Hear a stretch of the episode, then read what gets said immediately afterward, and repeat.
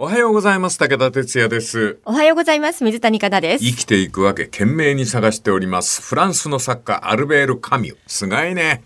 カミュなんて朝から喋ってんの俺だけだよ、本当に。ざまみろ。何がざまみろだ。こういう文章があります。同じリズムで流れていく月火水木金土。こういう道を大抵の時はスラスラ辿っている。ところがある日、なぜという問いが頭をもたげる。すると、検体の中で全てが始まる。何のためにこんな苦労してる。んだという疑問が湧き起こる。果たしてそもそも私たちは何のために生きていくのか、その意味がわからない。神はクールに言いますね。善人も悪人もやがてみんな死んでしまいます。もう間違いなく言えること。私どもは死んでやがて無に帰すわけですな。申し訳ない。また姉のことを思い出しますが、83で姉妹に囲まれて姉はさっさとという感じで息を引き取ってこの世を去ってしまいました。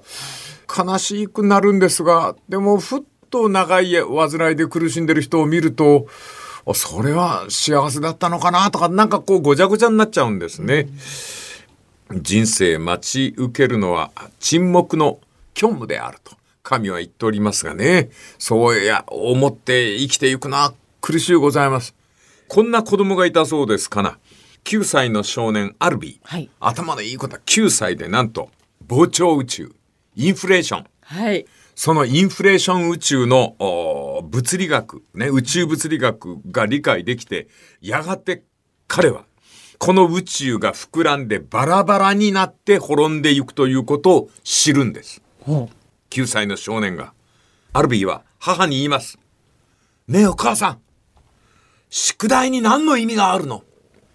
やがて宇宙は消えていくんだよ う壮大な。それで、お母さんは困って精神科医のところにこのアルビーを連れて行きます。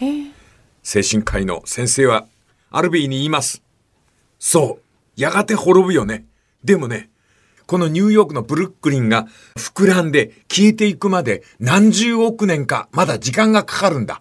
だその前に、とりあえず宿題を終わって、パーッと遊ぼうよって言うんですね。お一切は消え失せる。それはこの科学がちゃんと証明していることですね。はいそれゆえに私たちは、それはそれとして今を楽しもうという風にこう割り切ってしまえばいいんでしょうけども、ある時引っかかることがあるんですね、そのことにね。やがて死んでしまうのになぜ今生きているんだろう。こういう問いを向けられると答えづらいというかね。それから、これはこの方が書いたんだな。山口さんの本の中にあったと思いますが、死というものに意味を持たせて死んでいくっていう死に方がある。はい日本は戦術として特攻という体当たり攻撃という。これで敵を殺せばお前の手柄だというような戦術を。今でもそうです。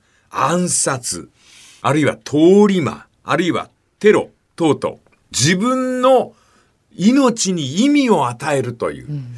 しかし、特攻による死も自爆テロも、つまるところ、その人の人生に何かが足されるわけではないのでありますね。はい。だから、考えてみると、幸せ不幸せで見ると、その民族、あるいは宗教、あるいは国家、そういうものは一切意味を持たないんですね、かなさん。はい。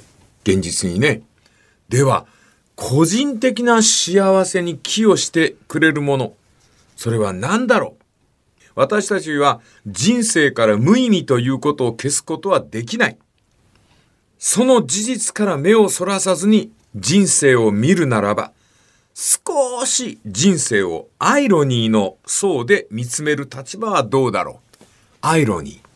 皮肉？そうなんです。はい。ちょっと皮肉っぽい目で人生を見るとまた別の見方ができるかもしれない。こ、ここから皮肉ですよ。はい。山口さんが選ばれた皮肉の目ですけどもね。例えば、いろんな人はあ間違いなく正しそうに言います。死んではいけない。あるいは、人を殺しちゃいけない。そういう規範でさえも約束事でさえも、相互性の原理。